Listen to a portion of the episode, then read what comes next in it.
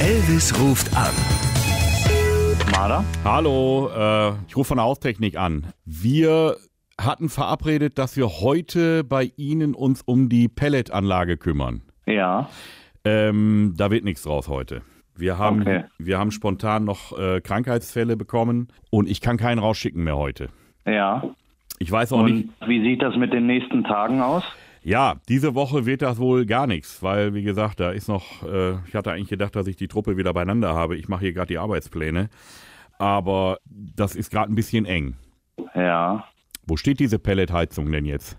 Unterm Carport? Ach so, also steht die trocken. Hm, eigentlich nicht, ne. Nee, also um ehrlich zu sein, ich weiß auch nicht, ob wir es diesen Monat noch hinkriegen. Ich will da ganz ehrlich sein. Ich, Ja, und was sollen wir jetzt machen? Soll ich mir eine andere Firma suchen oder? wie ist das denn? Sie haben doch Ihre alte Heizung noch in Betrieb. Was ist das Gas, Öl?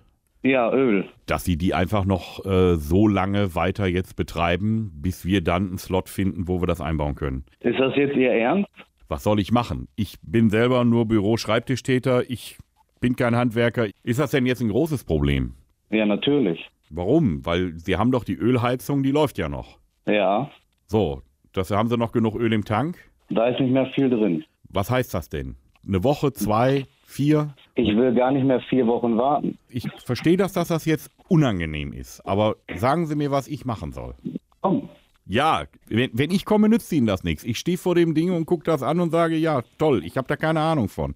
Oder Gerade, ich werde gerade verarscht. Wie- warum sollte ich Sie verarschen? Das würde ja bedeuten, dass irgendjemand bei Ihnen aus der Familie Lust hätte, Sie zu verarschen. Bist du das?